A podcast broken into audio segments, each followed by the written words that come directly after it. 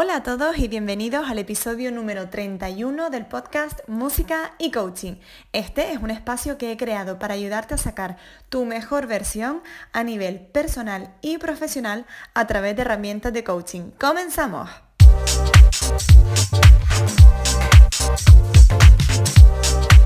Antes que nada, me presento para quien no me conozca, yo soy Laura Ortiz, soy graduada superior en interpretación de piano y coach certificada. Mi propósito es ayudar a cuantos más músicos y artistas pueda a encontrar el balance en sus vidas personales y que esto les permita mejorar su práctica instrumental, alcanzar sus objetivos y además sentirse bien en el proceso. Ya sabes que también comparto contigo a través de otras plataformas como Instagram, Facebook, YouTube o Twitter donde puedes encontrarme bajo el mismo nombre, Laura Ortiz Coaching. Y también puedes ponerte en contacto conmigo a través de mi correo electrónico, lauraortizcoaching.gmail.com. Y en el episodio de hoy me gustaría hablar un poquito de un aspecto que nos afecta a menudo a los músicos y los artistas y que no siempre sabemos detectar es el agotamiento mental. Y sé que también sentimos agotamiento físico y que sí, también es muy importante. Pero me gustaría que nos centráramos en este porque creo que es un aspecto más silencioso y quizás el cansancio físico nos manda señales más evidentes, ¿no? Pero ¿qué hacemos con el cansancio mental? ¿Cómo lo identificamos? Ya te digo que para mí el cansancio mental es mucho más difícil de saber que está ahí porque tiene que darse alguna circunstancia muy específica, ¿no? Para que sepamos reconocer las señales. Normalmente, pues que sentamos una pérdida de energía, desmotivación, apatía, o suele aparecer a menudo cuando alguien sufre burnout, el síndrome de burnout, que de hecho estuve hablando mucho sobre esto en mi Instagram eh, hace un par de días, puedes pasarte por allí. Y cuando sentimos este burnout, que es el síndrome ya de agotamiento extremo, cuando estamos quemados, es el momento en el que sentimos que no podemos más, que los recursos que tenemos no son suficientes, eh, que llegamos a nuestro tope mental, por decirlo de alguna manera, ¿no? Que ya sentimos que, no tenemos ganas de estudiar eh, o de trabajar y que se nos hace un mundo enfrentarnos a eso que tenemos que hacer. Se asocia mucho a trabajos eh, que requieren mucho estrés mental o mucho esfuerzo mental. Por ejemplo, durante la pandemia, es verdad que muchísimos médicos, enfermeros, enfermeras lo han sufrido pero también se relaciona con los deportistas de élite y es cuando también tenemos mucho estrés, estamos sometidos a mucha presión, también se manifiesta. Eso del burnout sería como, eh, como el extremo, ¿no? Como ya el no poder más, pero es verdad que tiene muchas causas y que también son derivantes del cansancio mental. Eh, por ejemplo, alguno de los motivos podría ser tener un exceso de carga, ¿no? Eh, con tareas que requieran muchísima atención y concentración, como es el caso de los músicos, de los artistas, de los bailarines, que tenemos que estar ahí en ese momento con una alta concentración y eso puede hacer que nos sentamos como con una carga mental excesiva que estemos durante mucho tiempo en este em, lapso de concentración y acaba por agotarnos, ¿no? También influye la falta de organización. Eh, quizás si estamos siempre em, un poco alerta, ¿no? Porque estamos pendientes de qué tengo que hacer ahora, cómo voy a hacer esto. De repente me ha entrado otra cosa que tengo que hacer de otra asignatura y ya voy mal de tiempo. Entonces esto también nos puede provocar cansancio mental. El estrés y la ansiedad, por supuesto, serían otros factores en los que podría aparecer. Es decir, que tengamos situaciones de, estrés, como he dicho antes, ¿no? Quizás ya no es por falta de organización, sino porque a lo mejor tenemos mucho cúmulo de trabajo acumulado, etcétera. Y por supuesto, otro de los síntomas de este trastorno incluye también la depresión, que sería como una fatiga crónica, en cuyo caso, por supuesto, siempre tenemos que pedir ayuda. Ante cualquiera de estos síntomas, yo recomendaría pedir ayuda, pero si ya sentimos que es demasiado, que no podemos, que realmente se está apoderando de nosotros una depresión, esta tristeza constante, sí sería ideal pedir ayuda, en este caso a un psicólogo. Recuerda que la depresión es un tema de salud mental que tratan los psicólogos y no los coaches. Pero bueno, no me gustaría que nos quedáramos solo con esta parte amarga, sino que también te pueda dar algunos recursos para poder hacerle frente y poder combatirlo.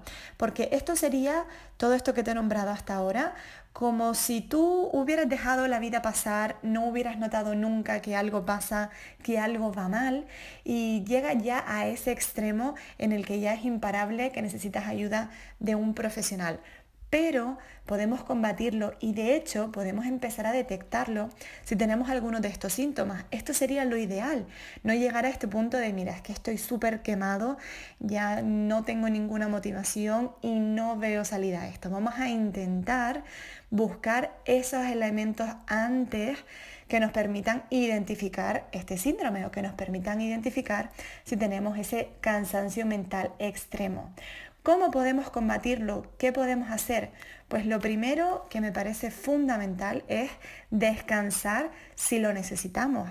Muchas veces se trata de respetar nuestras horas de sueño, pero también de desconectar un par de días, una semana o un mes si hace falta. No me gustaría que pensaras que no puedo parar, no es que tengo que seguir, es que si no voy a perder eh, todo lo que he avanzado hasta ahora. Es posible que lo pierdas, pero ¿qué pasa? ¿Qué es lo peor que podría pasar? Que tengas que repetir un examen, que tengas que repetir una convocatoria, bueno, pero lo que sería ya imperdonable es que te perdieras a ti mismo, a ti misma, en este proceso, que realmente te agotaras de tal manera que entraras en una depresión. Entonces, lo primero y fundamental es descansar, respetar nuestras horas de sueño. Si realmente hemos tenido un día muy agotador, muy intenso, de mucha concentración, no tenemos que llegar a casa y seguir estudiando y seguir practicando. Quizás necesitamos simplemente tomar un respiro, ver un poco de tele o escuchar otro tipo de música, descansar, coger un libro y dormir. ¿Vale? Es muy, muy, muy importante que después de una actividad intensa le demos a nuestro cerebro el descanso que necesita. Y también lo que te decía, si sientes que llevas un periodo muy largo de tiempo con toda esta presión, con todo este estrés y necesitas descansar un par de días sin bailar, sin hacer teatro, sin ensayar, sin acercarte al instrumento. Pruébalo y hazlo, porque vas a ver que cuando llegue el lunes o cuando llegue la siguiente semana o el siguiente mes, vas a estar mucho más fresco, mucho más dispuesto o dispuesta a seguir haciendo eso que tanto te gusta y te va a venir genial, porque te vas a oxigenar en todos los sentidos. Lo segundo es que comencemos a tener también hábitos saludables. Se trata, por supuesto, de dormir bien, pero también de alimentarnos bien y de beber la suficiente agua. Y es que, no sé si lo sabes, yo me enteré hace un par de años y desde entonces, bueno, vivo con la botella de agua pegada a mí. La deshidratación es una de las principales causas de cansancio mental. Es necesario beber al menos 8 vasos de agua todos los días para poder seguir hidratando a nuestro cerebro, ¿vale? Entonces, Aparte de dormir bien, también aliméntate bien, ten una dieta eh, equilibrada, una dieta sana y bebe la suficiente agua, que esto nos pasa muy a menudo, que es como, bueno, si no tengo sed, no bebo. No, cuando tienes sed, cuando aparece ya ese gesto de, Buah, necesito beber agua sí o sí, es porque ya estamos deshidratados, ¿vale? Vamos a tratar de no llegar a este punto. Lo siguiente es tener un buen ambiente de trabajo o de estudio. Es decir, que cuando tenemos mucho desorden, a lo mejor si trabajas, quieres hacer un trabajo, se me ocurre ahora, de historia de la música, y tu escritorio es que es un desorden, es que hay papeles por aquí, el Grody Palisca está también por ahí tirado, abierto de cualquier manera, con folios, con posits, con bolis, quizás con ropa muchas veces encima, pues oye, no es un ambiente en el que te gustaría estar. Luego resulta que vas a buscar un folio en concreto donde tienes apuntado algo de, de esta parte de historia y no lo encuentras. Ya es mucho más cansancio y es mucho más estrés algo que podrías hacer en cinco minutos, al final se acaba convirtiendo en media hora y angustiado o angustiada porque no lo encuentras, ¿no? Entonces, tratemos de tener un buen ambiente de estudio, de trabajo, con ciertas cosas ordenadas, no hace falta que seamos los reyes de la organización o las reinas de la organización, pero sí que sepamos dónde tenemos las cosas, que nos apetezca estar ahí, que sea bonito, que a lo mejor te apetezca poner una vela o no sé, o tener tu boli favorito preparado para esos apuntes, que estén todos en la misma libreta. Cositas así, son detalles muy pequeños, pero que cambian, que hacen la diferencia. Igual sucede cuando abrimos el estuche del instrumento y vemos que están eh, las boquillas tiradas por un lado, que aparece de repente una partitura, o que el arco está ahí tirado a punto de medio romperse las cuerdas, el violín sin el forro por encima. Oye, no, vamos a cuidarnos. Igual que nos cuidamos nosotros, vamos a cuidar también nuestro instrumento, que cuando abramos ese instrumento, ese estuche del instrumento, perdón, no sé, tener a lo mejor una foto del último concierto donde nos lo pasamos genial o del concierto de cámara, cosas que nos apetezca ver, que digamos, ¡buah, qué bonito, ¿no? Qué bonito mi violín, bien guardado, con su arco precioso, ahí con, con todo dispuesto ya para cogerlo y tocar. ¿Vale? Eso también nos influye mucho, nos ayuda a descansar porque sabemos que lo tenemos todo controlado. A mí hay una frase que me gusta un montón y que la, organizo, no, perdón, que la digo mucho para temas de organización y es como es adentro, es afuera. Si lo de fuera está desordenado, lo de dentro también va a estarlo y viceversa, ¿vale? Si nosotros estamos eh, revueltos, angustiados, agobiados, estresados, no vamos a encontrar tiempo para eh, poner bonito ese nuestro estuche, ya sea del saxofón o de lo que sea, o nuestras partituras o nuestras obras de teatro, los guiones que tengamos para ese momento, lo que nos tengamos que aprender, los textos. Entonces, vamos a empezar a cuidar por dentro y por fuera cómo es ese reflejo, cómo es lo que vemos. ¿Hay desorden? Vamos a preguntarnos qué lo causa y cómo podemos solucionarlo. Y lo mismo te digo, esto de cómo es adentro es afuera, respecto al ejercicio físico, que sería otra herramienta muy, muy buena para ayudarnos con el cansancio mental.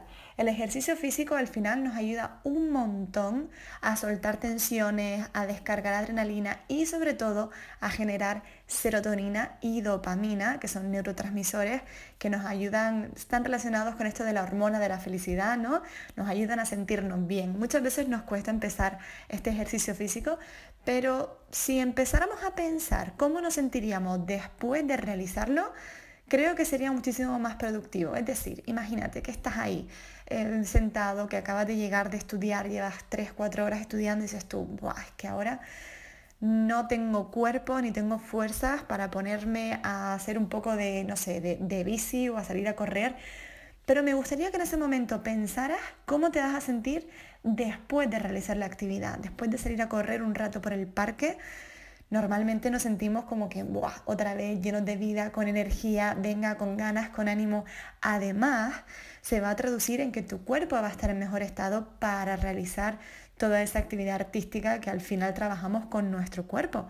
Entonces nos va a venir súper bien y para nuestro cerebro es maravilloso porque cuando hacemos ejercicio físico liberamos, como te digo, dopamina, serotonina y entonces esto también nos ayuda a frenar al cortisol, que es la hormona del miedo y que se relaciona también con el estrés. Entonces, ejercicio físico para mí es otro tip que te puede ayudar un montón en todo esto de plantarle cara al cansancio mental. Y por último, como no podía ser de otra manera, ya sabes que yo soy fan de este tip que es el yoga y la meditación. Para mí, meditar, mindfulness, como lo quieras llamar, o quieras hacer lo que quieras hacer, es buenísimo, nos ayuda a mantener la concentración durante periodos más amplios, no solo por lo que hacemos con la respiración, sino porque luego todo eso se traduce en que es un entrenamiento mental para nuestro día a día. Entonces, si nosotros, igual que trabajamos bíceps para, no sé, poder mantener la trompeta en alto mucho tiempo, pues igual si meditamos y hacemos ejercicios de mindfulness, de aumentar nuestra concentración, cuando vayamos a estudiar, cuando vayamos a practicar, nuestra meditación y nuestra capacidad de concentración va a ser muchísimo mayor, nos va a venir súper bien. Y además, nos va a ayudar a controlar el estrés, a sentirnos más tranquilos, a sentirnos en calma, en control y creo que eso, vamos, eso para mí no tiene precio. Así que, como te decía, es muy probable que sintamos cansancio mental, que estemos agotados e incluso que podamos llegar a sentir este síndrome del burnout, que es cuando estamos ya completamente quemados pero tenemos cositas para combatirlo y para no llegar a ese extremo. En caso de que llegues allí, sí, por favor, pide ayuda, ya sea un coach, a un psicólogo, mm, si te encuentras en algo de, de depresión, si sientes que es esta tristeza constante, un coach siempre, siempre, siempre te va a derivar a un psicólogo porque te recuerdo que los coaches no podemos tratar este tipo de enfermedades mentales porque no tenemos la titulación para ello, a no ser que seamos también psicólogos, etc. Pero en principio si solo coach no te puede atender en este aspecto. Pero sí tenemos herramientas para no llegar a quemarnos del todo, para no llegar a este cansancio extremo. El primero es descansar si lo necesitamos, ya sea dormir, ya sea tomarnos unas buenas vacaciones. Lo segundo es tener unos hábitos saludables, dormir bien, alimentarnos bien y recuerda, beber la suficiente agua es súper importante. Lo tercero es tener un buen ambiente de trabajo o de estudio, que vayamos a un lugar en el que realmente nos apetezca estar con nuestro estuche bonito o no sé, que nos pongamos nuestras mejores galas para tocar o para ensayar ese día si nos apetece. El cuarto es hacer ejercicio físico porque ayuda a nuestro cerebro, descarga dopamina, serotonina. Y por último, hacer yoga y meditación, mindfulness, como lo quieran llamar, nos sirve también un montón. Así que ya sabes, empieza a ponerlo en práctica y recuerda, que nada de esto sirve si no empiezas a tomar acción y a ser tú la persona que cambie su vida para mejor. De nada sirve escuchar un podcast tras otro o leer libros al respecto si no lo aplicas. Así que aunque sean cosas muy, muy, muy pequeñas, empieza a hacerlas y a tomar las riendas de tu vida para colocarte cada día un poco más cerca de ese objetivo o de ese sueño que quieres alcanzar. Y sin más, yo me despido por hoy, te mando un abrazo enorme, muchísimo ánimo y sobre todo, si te ha gustado, déjame un comentario y comparte con quien creas que le pueda interesar para así yo tener también más interacción, más visibilidad y poder llegar a más músicos y artistas y ayudarles a su desarrollo y evolución. Muchísimas gracias por estar aquí, nos vemos el jueves en otro episodio de Música y Coaching.